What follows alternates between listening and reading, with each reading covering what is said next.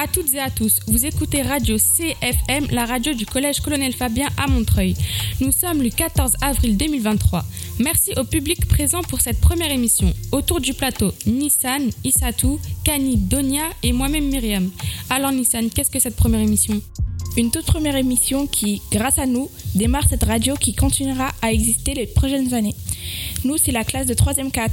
On a participé pendant trois mois à un atelier radio qui nous a permis de parler de sujets qui nous tiennent à cœur. Parmi ces sujets, nous allons aborder la question des origines de la violence dans le rap et son impact sur les jeunes. Pour continuer sur la jeunesse, nous allons aborder le rapport que les jeunes ont avec le travail.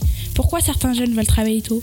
Et d'ailleurs, le racisme, ça peut aussi être un frein pour trouver du travail. C'est un sujet qui nous concerne et qu'on a voulu aborder pendant cette émission. Pour finir, nous allons aborder la question du port du voile en France et de l'image que donnent les médias des femmes voilées. Et on commence tout de suite par notre premier sujet, la violence dans le rap, préparé par Issatou, Kani et toi, Myriam.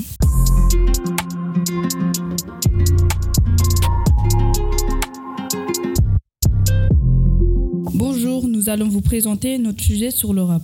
Nous avons choisi ce sujet car c'est un style musical très écouté par les jeunes en France et à l'international. Selon la SACEM, 57% des 14-24 ans écoutent régulièrement du rap. En France, le rap représente 920 millions de chiffres d'affaires. Nous nous sommes plus précisément intéressés à la violence dans le rap. Nous avons posé des questions à Rémi Benchebra, un journaliste musical spécialisé dans le rap et attaché de presse, pour nous éclairer sur les origines du rap et ce qu'il pense de la violence dans le rap. Le rap, c'est né euh, aux États-Unis, dans les block parties. Euh, à l'ancienne, c'était des DJ euh, qui faisaient des petites soirées comme ça. Au début, c'était même du funk. Donc, c'est dans, les ghettos noirs américains. Et les, DJ comme ça qui ont commencé à... Au début, ils passaient juste des, morceaux de funk, disco, etc. Et un jour, il y a un DJ qui a commencé à poser sa voix sur un morceau. Et en gros, c'est un peu les prémices euh, du rap avec des DJ comme Grandmaster Flash, etc. Donc ça, c'est dans les années 70. Et euh, après, ça s'est popularisé et au, fur et à mesure des années, on a commencé vraiment à avoir des vrais flots cadencés sur des rythmiques. Et c'est comme ça que que le rap est né, quoi. Vu que c'est une musique qui se nourrit de tous les autres euh, genres musicaux, c'est une musique qui est tout le temps en constante évolution. Donc c'est le rap, il va dans énormément de directions différentes. Aujourd'hui, il y a rien qu'à voir les propositions qu'il y a en France. Il y en a qui font de la limite de la pop.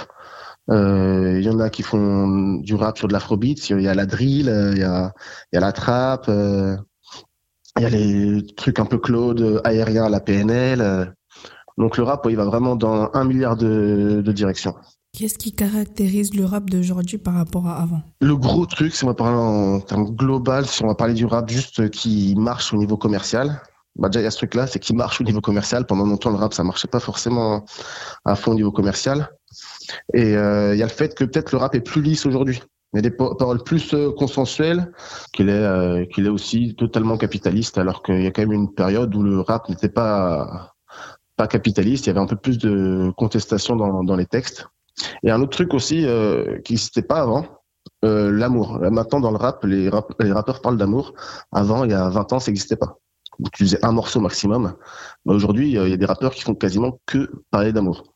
Pourquoi il y a autant de violence dans le rap, notamment aujourd'hui? Hum, Il y a de la violence parce que ça parle de, faits réels. Par exemple, je sais pas si on, prend l'exemple la drill, euh, où c'est une musique qui parle de violence, etc. En fait, le rap, c'est juste quelque chose qui, qui, raconte ce qui se passe dans la société.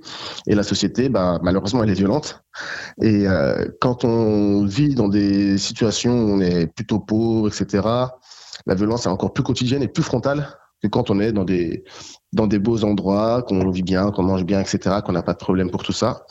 En, en Angleterre, euh, faut savoir qu'il y a 40 millions d'euros, je crois, qui ont été euh, supprimés du, du, budget alloué à la jeunesse. Euh, il y a plein de maisons de quartier qui ont été fermées, des postes d'éducateurs supprimés. Donc, ce qui fait que il y a un taux de pauvreté énorme et que les jeunes ont rien. Donc, tout ça, cette pauvreté, bah, ça a créé des, des vrais, des vrais gangs euh, à Londres. C'est une ville, je crois que chaque année, tu as au moins euh, une trentaine de jeunes qui se font tuer par, par, coup de couteau. Donc, euh, c'est quoi? Ils vont raconter ce qui se passe, en fait. Donc, c'est violent, mais ça raconte, en fait, des réalités sociales.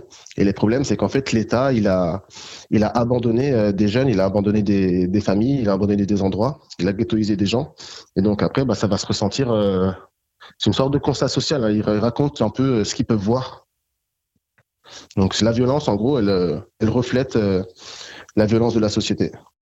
Afin de compléter nos échanges sur le sujet, nous avons été à la rencontre de Snooper, un rappeur montreuillois. Je me rappelle, et pas plus tard qu'hier, de cette femme qui me courait après et qui me criait Range bien ta chambre et fais tes devoirs, c'est pour ton avenir. Aujourd'hui, j'ai un tel si gros que je peine à le tenir. Tous les jours n'étaient pas si roses, il y a eu des hauts et des bas. Moi, je voulais voir un match de foot, elle préférait les débats. Elle était pire qu'une psychopathe, elle m'appelait toutes les deux heures. Non, mais sérieux, c'est pas comme si j'étais perdu dans le désert. Et les jours passaient, je m'en rendais même pas compte. Le nombre de fois que je dis je t'aime, Marie sous le bord des doigts se compte. Je trouve même pas les mots pour m'exprimer. Mais faut qu'elle sache mon amour pour elle peut pas expirer. J'ai déconné pas mal de fois, mais je te demande pardon. Je comprends que t'étais sur les nerfs à cause de ton patron. Bref, trop de choses à dire, mais si j'aborde les rimes en M, c'est pour te dire maman, je t'aime. SN2OP. Je m'appelle Snooper. Euh, je suis un artiste euh, rappeur de Montreuil. J'ai 25 ans, je vais sur mes 26. J'ai fait mon propre showcase récemment. J'ai été sur la première partie de l'Eto, de l'Andy. J'ai été sur pas mal d'événements. Donc je kiffe vraiment la scène. Moi, c'est un truc qui me passionne. J'ai commencé à écrire mes premiers textes. J'étais encore, euh, j'étais encore ado. Hein. J'étais encore ado. Ça fait, ça fait un peu plus de 6 ans en réalité. Et euh, ce qui m'a poussé en fait, c'est qu'en fait, moi, j'ai, grandi entre l'Europe et l'Afrique. Et euh, j'ai reçu beaucoup d'influences musicales. J'en ai reçu de là-bas, j'en ai reçu d'ici.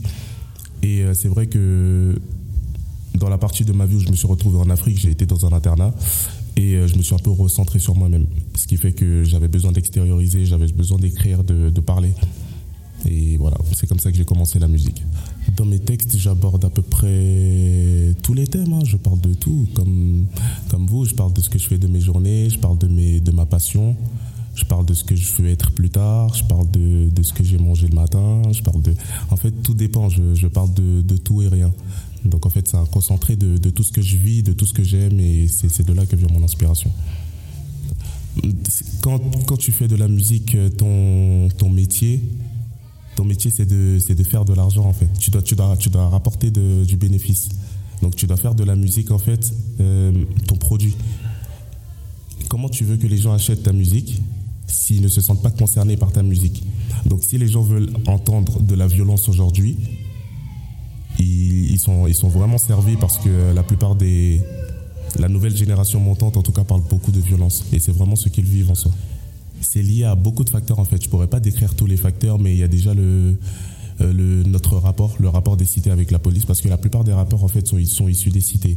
Et le, le lien qu'on a avec euh, la police en général, il n'est pas forcément bon même si on dit que c'est pas forcément nous les, on n'est pas forcément les, les, victimes à chaque fois, certes, mais euh, les liens en fait, les rapports ne sont pas bons avec les forces de police.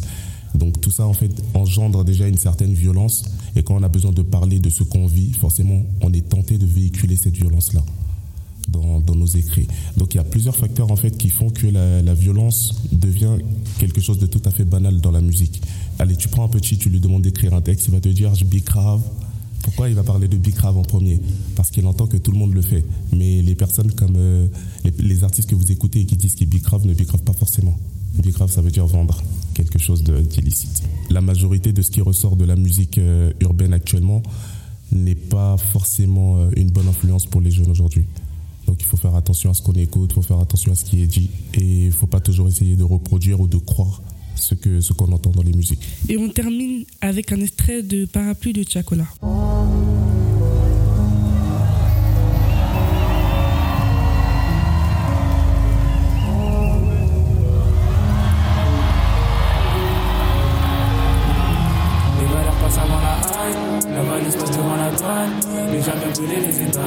Surtout quand on connaît son toit, on sera disant qu'on a qu'une vie. Surtout quand on est mal, la France avait besoin de moi. Au trajet du troisième étoile.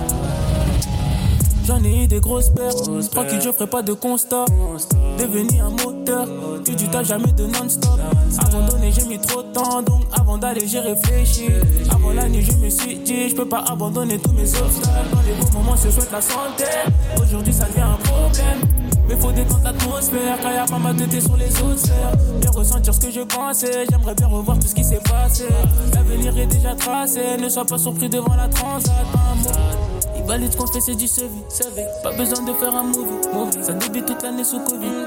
Et ceux qui pensent qu'on a les dévier, t'inquiète pas, on reçoit des devis. Devant la police, devient novice. Tu le à Madrid, tu le nueve. C'est vrai qu'on s'arrête. Le gamin, c'est rapide. Il plaît des balles. Mon parapluie. C'est vrai on s'est raté. Souvent, on s'est retenu. Avec lui, mettre la balle. Je suis resté sur mes appuis. J'attends pas tout ça pour qu'on me respecte, moi. Et pour notre bien, s'il te plaît, reste loin de moi. Au final, je dois que compter sur moi. Et pour notre bien, s'il te plaît, reste loin de moi. Au final, je dois que compter sur Vrai qu'on s'est raté. Souvent, on s'est retenu. Veulent me faire la bise, je veux pas leur faire rien à foutre, tu pas des leurs, que des méchants caractères. C'est dans la tête, c'est ça le thème. J'arrive avec un nouveau geste pour faire du bruit dans le stade. Ils disent que ça les dérange quand tu fais pas de stade. Ils croquent la pomme, laisse les croire, ils font pas le poids. Toutes les blessures sont dans le dos, tous les outils sont dans le coffre. Qu'après cette sale vie, car c'est toujours le proche, celui qui top. Je parle même pas de ceux qui doivent. Tous ces sourds et font la teuf, essayer de temporiser. Et je me sens pas chez moi. Dehors il pleut, il faut rien laisser. Mais j'ai coffré mon parapluie.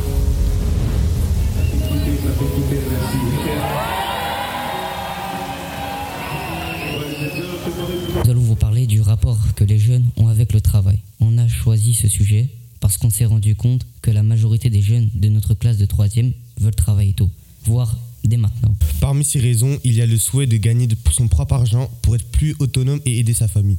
Nous avons sondé deux de nos parents pour savoir s'ils avaient travaillé tôt et comment ils perçoivent le travail des jeunes. Puis on a fait un micro-trottoir auprès des habitants de Montreuil. Mon pays, nous, euh, là où je vis, à partir de 10 ans, tu as le droit au travail. Parce que les situations ne sont pas pareilles. Moi, j'ai fait des courants, euh, euh, école courant, courant, coranique. Donc, euh, quand on quittait Dara, normalement, on veut aller directement au travail. C'est une autre manière de vi- vivre au pays. Mon objectif, je voulais que mon fils ait un très bon certificat. Quand il y a des très bons certificats pour trouver du travail, c'est facile. Ouais, j'ai commencé à travailler de l'âge de 14 ans. Eh ben, c'est mes parents qui m'ont forcé que je travaille. Parce que j'ai pas travaillé bien à l'école, et ben voilà. J'ai commencé de travail, de faire le travail euh, légèrement, pas trop dur. C'est c'est bien de travailler tôt. Comme ça, on comprend la vie comme elle est, on, euh, comment on dépense l'argent. Et en même temps, on est de la famille. Moi, j'ai fait l'école, j'ai fait les grandes écoles, l'école d'ingénieur. J'ai travaillé un peu à 23 ans, 24 ans. hein. Si on a besoin au niveau de la famille, si la famille a besoin de nous, on peut travailler tôt. Mais c'est pas à 14 ans, hein.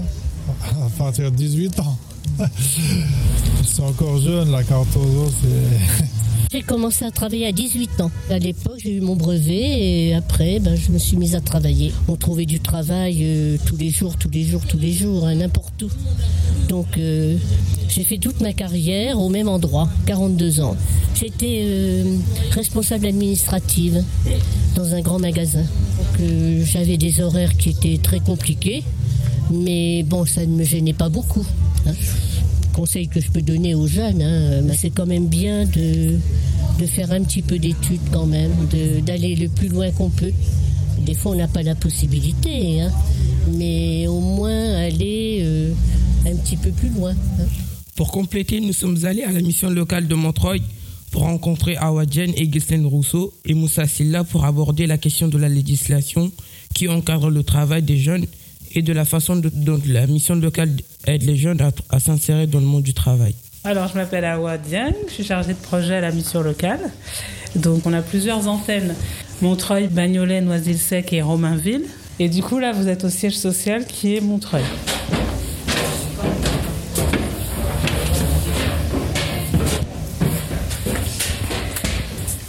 Consiste votre travail Une spécificité de ma fonction, c'est que je suis chargée de projet sur l'obligation de formation des jeunes mineurs décrocheurs. Les mineurs qui sont âgés de 16 à 17 ans et demi, qui ne sont plus scolarisés, hein, qui ont quitté le système scolaire ou qui sont en train de le quitter.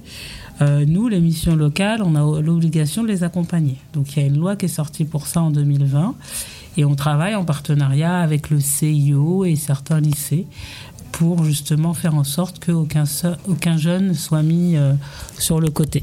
Qui sont les jeunes qui viennent vous voir euh, majoritairement? Alors à la mission locale, on a des jeunes de 16 à 25 ans.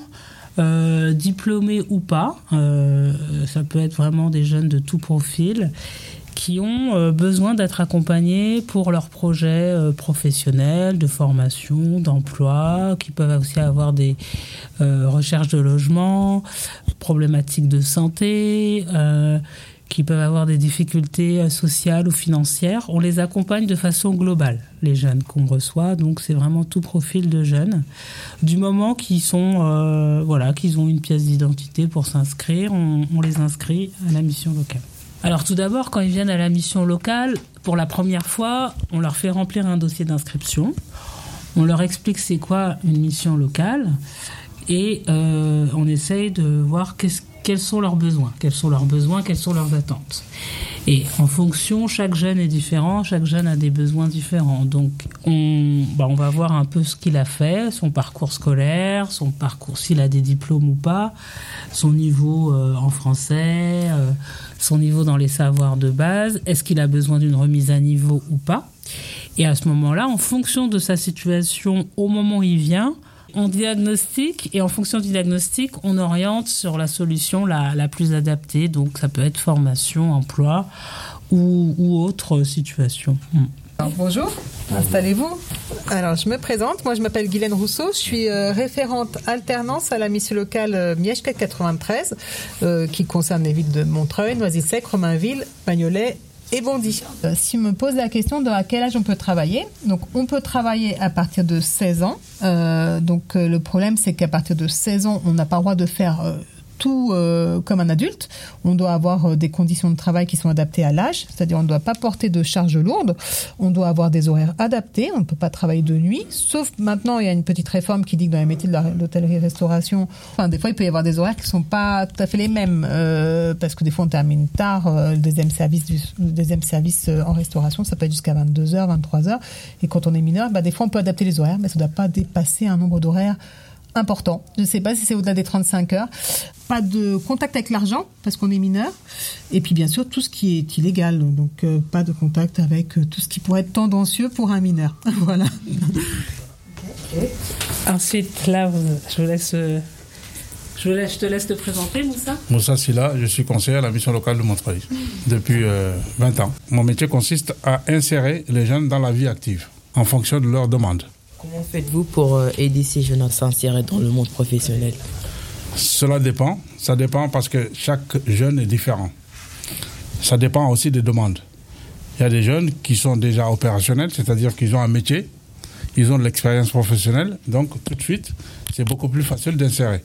Alors, pour ceux qui n'ont pas d'expérience, qui n'ont aucun métier, qui n'ont aucune idée du métier, là, c'est beaucoup plus long. C'est-à-dire qu'il faut passer d'abord par l'apprentissage, de la langue pour les primo-arrivants et ceux qui ont déjà euh, qui quittent l'école, qui n'ont pas de métier, on les aide à trouver d'abord un métier, soit par la formation ou soit par euh, le stage pratique en entreprise. Le but, c'est de les rendre autonomes dans leur parcours pour qu'ils n'auront plus besoin de nous une fois qu'ils sont dans la vie active. Quelles sont les, euh, les formations les plus courantes? Alors, il y en a beaucoup. Euh, le plus souvent, euh, il y a dans les métiers, par exemple, de la plomberie, les métiers du bâtiment, l'électricité. Et pour les jeunes femmes, c'est souvent le secrétariat, les services à la personne. À votre avis, pourquoi autant de jeunes veulent, veulent travailler tôt aujourd'hui?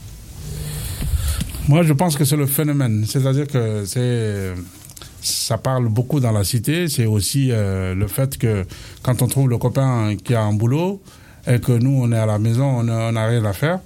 Donc, ça, incite à trouver aussi du boulot, quitte même à, quitter l'école.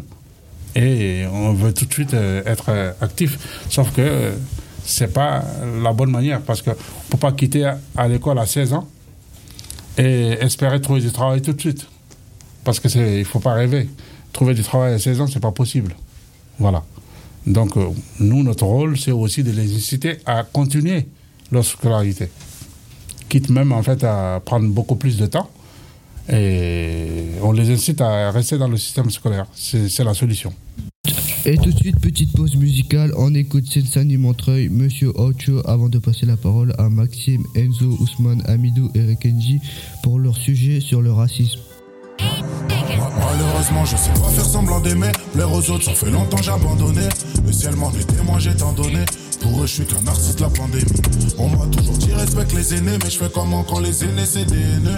Je les baisse, je sais pas faire semblant d'aimer. Dans la street, pour personne m'a parrainé. SDM sur moi 8. Je suis tout en haut, je suis dans la suite. Je peux tout expliquer sur un hit. Je peux tout expliquer sur un 8. SDM sur moi 8. Je te dis que je peux tout expliquer sur un hit. Je peux tout expliquer sur un 8. Après les autres, je ne suis qu'un air. À écouter mes profs, poto la vie d'SDM, c'était pas ça. À écouter mes profs, j'allais finir par terre en manque de ma PSA. Mais le rêve s'est arrêté, maintenant je fais des ronds, chaque leur salaire tend de la PSA, je les baisse. Demande aux autres faire tu le sais, je les fais devant l'OPJ que j'ai nié les faits. J'ai dit au ciel tout ce que je veux, l'as de billets, je voulais toucher. C'est où le bonheur, moi-même à pied, j'y vais. Bonheur, richesse, je veux tout. Je me suis couché tard, le veto. Chien de la cache, je suis intraitable, j'ai le veto. Quand t'es, je laisse pas de traces sur le métal. Poto, t'en trouves pas quand tu dois détail. Ya, ya, ya. Des fois, je suis grave indécis. J'avais pas tal dans la nuit, c'est le chétan qui m'a amené dans ça. J'ai grave avancé, à la rue, je suis grave attaché. Maintenant, c'est moi le grand qui influence les jeunes à bosser. Malheureusement, je sais pas faire semblant d'aimer. Plaire aux autres, ça fait longtemps j'ai abandonné. Le ciel m'en est témoin, j'ai tant donné. Pour eux, je suis qu'un artiste de la pandémie. On m'a toujours dit respecte les aînés, mais je fais comment quand les aînés c'est des haineux. Je les baisse, je sais pas faire semblant d'aimer. Dans la pour toute personne m'a parrainé. SDM sur moi 8. Je suis tout en haut, je suis dans la suite. Je peux tout expliquer sur un hit. Je peux tout expliquer sur un 8. SDM sur moi 8. Je te dis que je peux tout expliquer sur un hit. Je peux tout expliquer sur un 8. Après les autres, je ne suis qu'un hit. Dans la ciudad. Tout seul, je me suis fait avec mes gars dans la ciudad. Maintenant ça va, je veux plus de la vie d'avant. Et des fois, je pense à la mort, je pense à mon fit avec Biggie Tupac. Parano, je vois des ennemis tout part. J'ai plus à regretter quand le coup part. Eh, la détente, on charbonnait quand on séchait l'école. Type, on avait déjà la mentale C'est pas la prison qui va nous arrêter, c'est la mort ou la femme qui m'a allé. Allez, je suis un mec du parking, mec de l'allée. Je fais du mal pour mon but, je le fais à l'aise. Mais quand j'y reprends, je suis mal à l'aise. Ya, ya, ya. Des fois, je suis grave indécis. J'avais pas tal dans la nuit, c'est le chétan qui m'a danser. J'ai grave avancé, à la rue, je suis grave attaché. Maintenant, c'est moi le grand qui influence les jeunes à bosser. Malheureusement, je sais pas faire semblant d'aimer. L'air aux autres, ça fait longtemps j'ai abandonné. Le ciel m'en est témoin, j'ai tant donné. Pour eux, je suis qu'un artiste la pandémie. On m'a toujours dit respecte les aînés, mais je fais comment quand les aînés c'est des. Je les baisse, je sais pas faire semblant d'aimer. Dans la street, pour personne m'a parrainé. SDM sur moi 8. Je suis tout en haut, je suis dans la suite. Je peux tout expliquer sur un hit. Je peux tout expliquer sur un 8. SDM sur moi 8. Je te dis que je peux tout expliquer sur un hit. Je peux tout expliquer sur un 8. Après les autres, je ne suis qu'un hit.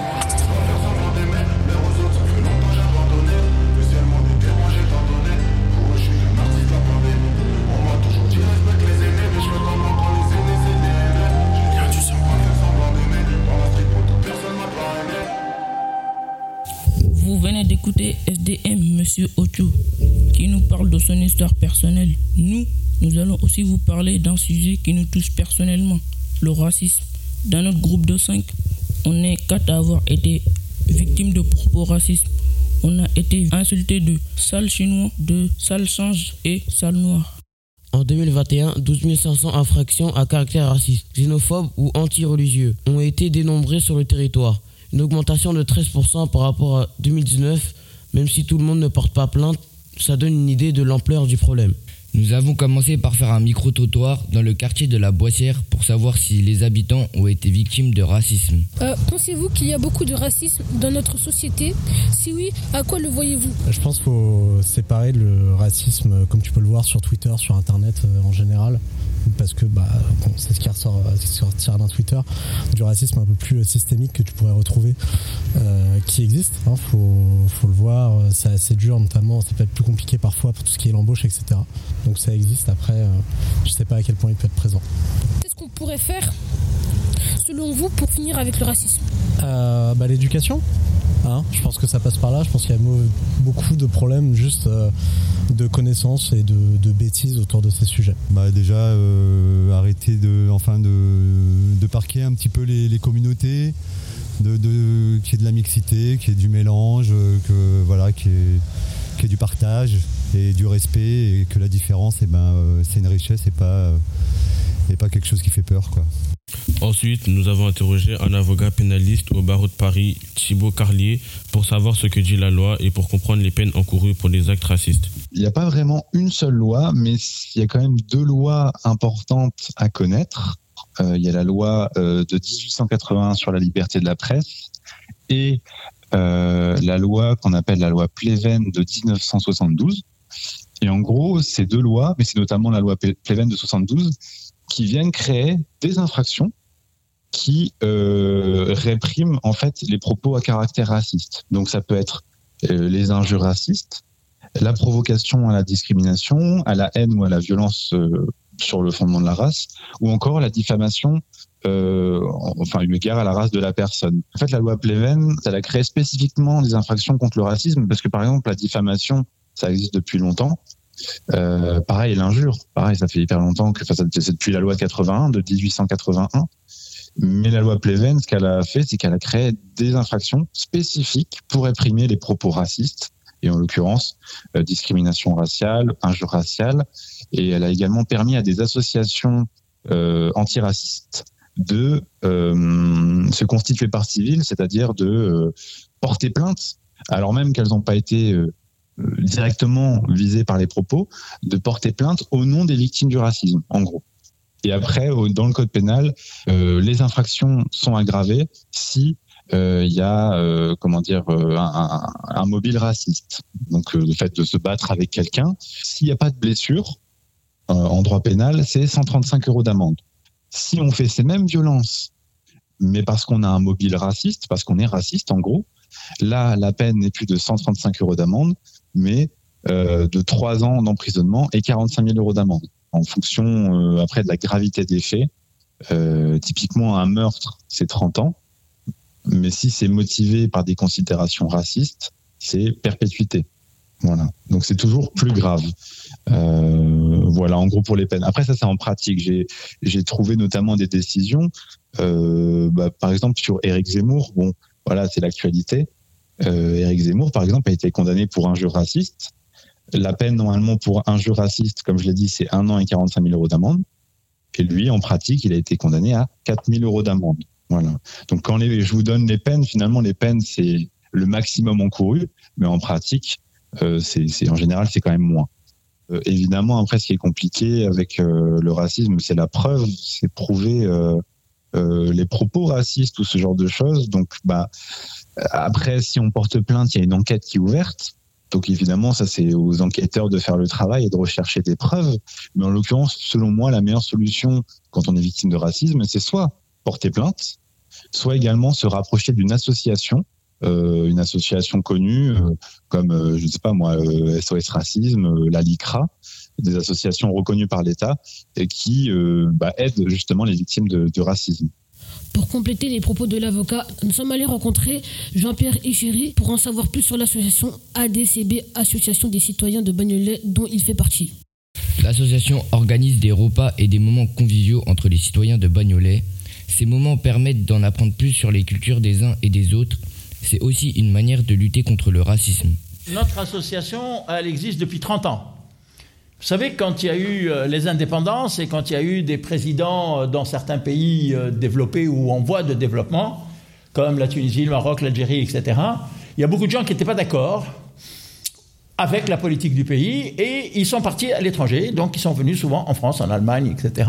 Ils sont venus ici pour trouver du travail, gagner de l'argent et refaire autre chose dans le pays. Ils ont eu le besoin de se retrouver, c'est pas communautaire, mais ils se sont dit, tiens, puisque nous sommes tunisiens, on a une culture, on a des produits, on va se faire une association des Tunisiens en France pour essayer de développer, de se retrouver, de faire la fête et ainsi de suite, et euh, s'entendre sur les choses et avoir les informations du pays. Et ensuite, à ce moment-là, on peut peut-être aider, pas aider, mais c'est surtout aider les Tunisiens qui sont en France. Mais comme on a été très populaire, et sur la place de l'église et sur la place de la crèmerie, on a fait des manifestations sympathiques, genre euh, un verre de thé, un gâteau, un verre de vin pour ceux qui boivent du vin, etc. Et donc les gens ont aimé, les gens sont venus.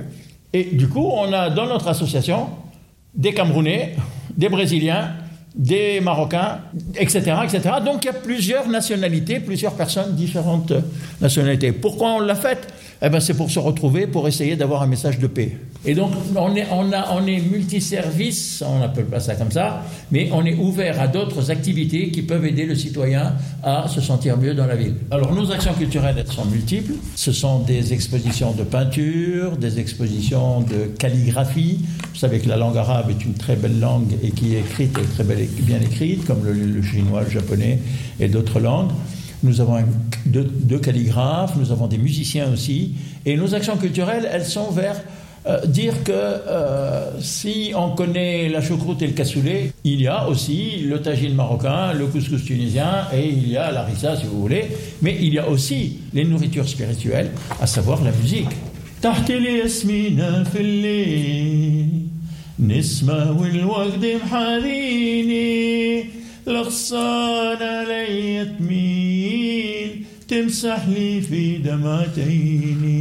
Sous le jasmin, la nuit, les, branches du jasmin essuyaient mes larmes parce que le pauvre, il était seul et il attendait. J'ai accordé mon luth et j'ai chanté.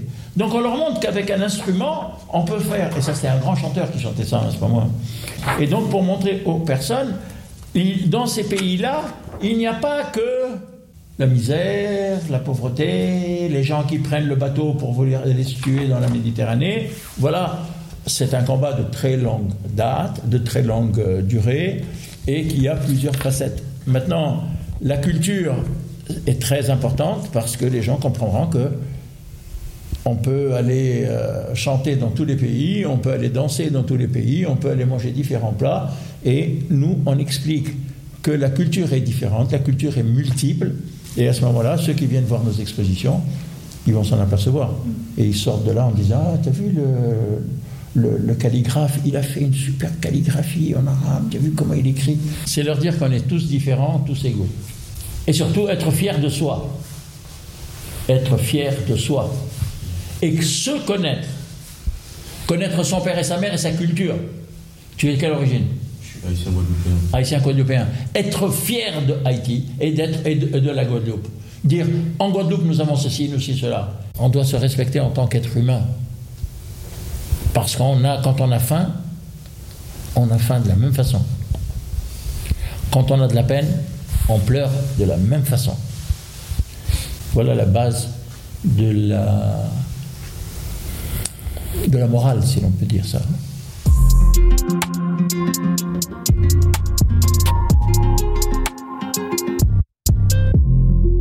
Le voile islamique n'est même pas un signe religieux. Le voile islamique, c'est un symbole politique, celui de l'islam radical. Le voile, vous savez Il y a beaucoup d'endroits où le voile est très présent et ça peut mmh. choquer. Moi, ça me fout la trouille. Oui. Ça peut indisposer. Parce que le voile, ça n'est pas une casquette ou un serre-tête. C'est un marqueur de la radicalité euh, de l'islam. Les médias, ils ont donné une image de l'islam brutale. Elle est fausse. Payer une redevance pour me faire insulter euh, toute la journée, je cautionne plus, quoi. Éric Zemmour et puis euh, toute la clique, je cautionne plus. Éric Zemmour est mon ami. Elle a un comportement de colonisateur qui impose son mode de vie aux Français. L'islam euh, est, est, une organisation totalitaire. Nous venons d'écouter des extraits médiatiques autour de la question du port du voile, monté par le média il y a trois ans lorsqu'une mère de famille qui accompagnait des élèves lors d'une sortie scolaire au conseil régional à Dijon avait été prise à partie par l'élu du Rassemblement national, Julien Audoul. Nous avons choisi d'aborder ce sujet parce que nous étions choqués de la violence des propos. Nous avons donc interviewé dans Montreuil et aux alentours des personnes concernées et non concernées pour tenter de savoir comment les citoyens, eux, voient le voile. Bah, Qu'est-ce que je pense des femmes voilées en France? Mais C'est un éternel débat. Moi, je suis très mal placé pour en parler parce que je suis ni une femme ni voilée. Mais euh, moi, je suis pour la liberté voilà, de chacun de, de pratiquer. Euh, certains disent qu'il il y a des femmes qui seraient contraintes, d'autres non, que c'est la liberté de chacun. Moi, je suis pour la liberté de chacun et de chacune de faire ce choix-là. Donc, c'est une façon de, vivre sa religion. Je pense que c'est une bonne chose. C'est une conviction religieuse. Et on est un pays de droit, c'est dire euh, en soi, c'est leur liberté. Hein. Elles, ont, le droit de se voiler, comme il y a des gens, ils ont, le droit d'exprimer leur liberté. La liberté d'expression dans ce pays, parfois, euh, elle peut être euh, bonne comme mauvaise. Et je trouve que c'est une bonne chose, c'est leur choix. hein. Alors, euh, je n'ai aucun de mal euh, et aucune pensée face à ces femmes voilées, car ce sont des personnes comme euh, une autre, en fait. C'est une pratique religieuse comme une autre que je respecte totalement. Toutes les remarques, toutes les questions se posent sur le, le port de voile. Alors que le, le voile a existé il y a des années, des années, des années en France. Et je pense que tout cela euh, est dû euh, à l'arrivée euh, du Front National. euh, voilà, il fait partie du pouvoir euh, en France. Quand je vois des gens qui se convertissent à l'islam et qui trouvent leur bonheur dans l'islam, moi je dis heureusement je suis musulmane depuis ma naissance. Voilà, donc je porte le voile. Donc euh, mal vue une fois, deux fois, trois fois pendant des années que je suis là. Mais ça ne m'empêche pas de continuer dans ma voie. Je suis musulmane, je le resterai. Est-ce que vous trouvez que le voile devrait être interdit? Interdire le voile, c'est comme interdire euh, le- la, la- euh, une coutume d'une confession religieuse, surtout venant d'un pays euh, soi-disant laïque, comme on dit. Euh, je comprendrais pas. Chacun est libre de faire, euh, voilà, que ce soit chrétien, musulman ou religion juive, tout le monde doit faire ce qu'il veut. Tant que ça vient du cœur et, et que quelqu'un a la foi, ben, chacun fait ce qu'il veut. Alors, euh, c'est une pratique religieuse chez les musulmans qui est obligatoire. Obligatoire, chacun est libre de faire ce qu'il veut, le porter ou non.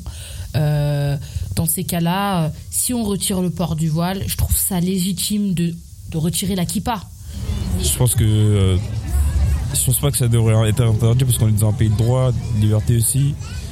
On voit des gens se tatouer, faire des teintures et autres, euh, avoir un accoutrement d'une cer- d'une certaine manière. Et pourquoi ces femmes voilées, elles pourraient pas s'habiller, mettre un tissu sur leur tête, alors que d'autres ne mettent pas de tissu ou. Voilà. Vous voyez ce que je veux dire? Par la suite, nous avons eu un appel téléphonique avec Julie Arroyo, maître de conférence en droit public à l'université Grenoble-Alpes. Elle a beaucoup travaillé sur ce sujet et a pu nous éclairer sur la manière dont la loi encadre le voile et plus largement le port des signes religieux en France. c'est pas le port du voile en lui-même qui est problématique. Euh, c'est euh, de façon générale le port des signes religieux dans notre système de laïcité, avec euh, des problèmes un peu spécifiques sur le voile, du fait, en qu'il il se voit plus peut-être que d'autres signes religieux. On a la loi de 2004 qui interdit les signes euh, qui euh, manifestent ostensiblement une appartenance religieuse euh, dans les établissements scolaires. Donc, c'est-à-dire qu'on interdit les signes religieux euh, ostensibles, en réalité tous les signes religieux, hein, dès qu'ils se voient, euh, dont le voile dans les établissements scolaires. Donc ça, c'est la loi de 2004.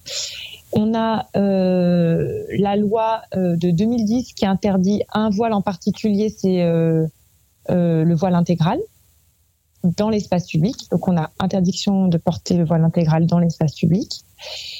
On a euh, l'obligation de neutralité qui s'impose aux fonctionnaires. Donc c'est une obligation qui est à la base prévue par les juges, mais qui a été repris dans le code de la fonction publique, qui interdit donc de porter euh, des signes religieux, dont le voile, lorsqu'on est euh, agent public ou agent participant ou même participant au service public. Est-ce que euh, les lois pourraient évoluer dans le mal ou dans le bien dans le futur?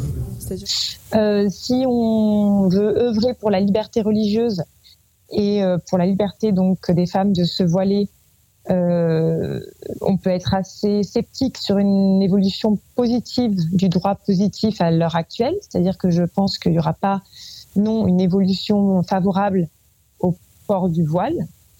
Euh, si au contraire on estime que la laïcité gagnerait à, à ce qu'il n'y ait aucun signe religieux affiché euh, par personne, y compris le port du voile, alors oui, je pense que ça va aller dans ce sens encore et toujours.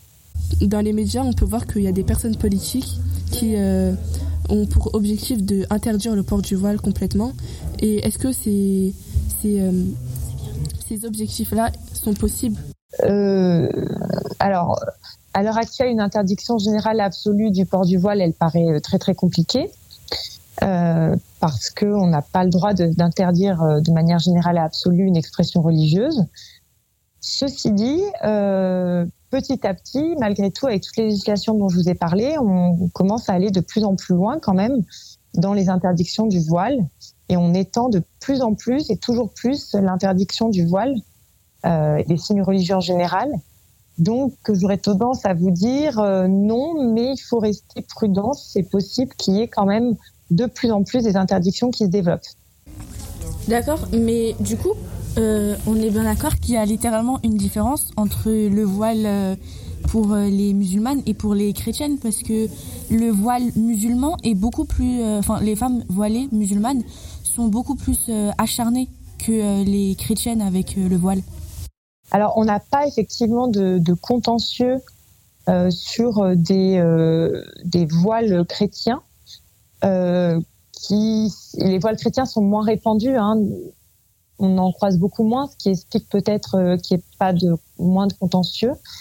Euh, donc c'est qu'on a beaucoup de contentieux sur euh, le voile, hein, effectivement, que ce soit dans la fonction publique ou, ou on est souvent en présence du voile. À l'école, il y a un autre signe religieux qui qui est pas mal, qui apparaît pas mal, c'est le le turban sikh. on a aussi pas mal de contentieux sur cet accessoire religieux là. Euh, mais effectivement, c'est une des critiques qui est formulée à l'égard des législations euh, qui sont euh, défavorables à l'expression religieuse, c'est qu'au final, elles conduisent à pénaliser plus les minorités religieuses. Merci à Julie Arroyo pour cet éclairage, ainsi qu'à tous les professionnels et habitants de Montreuil qui ont accepté de nous répondre. Et eh bien voilà, notre émission touche à sa fin. On est super heureux parce qu'a priori tout s'est bien passé. Alors on peut dire que tout est bien qui finit bien. Merci de nous avoir écoutés. À très bientôt sur CFM Radio. Au revoir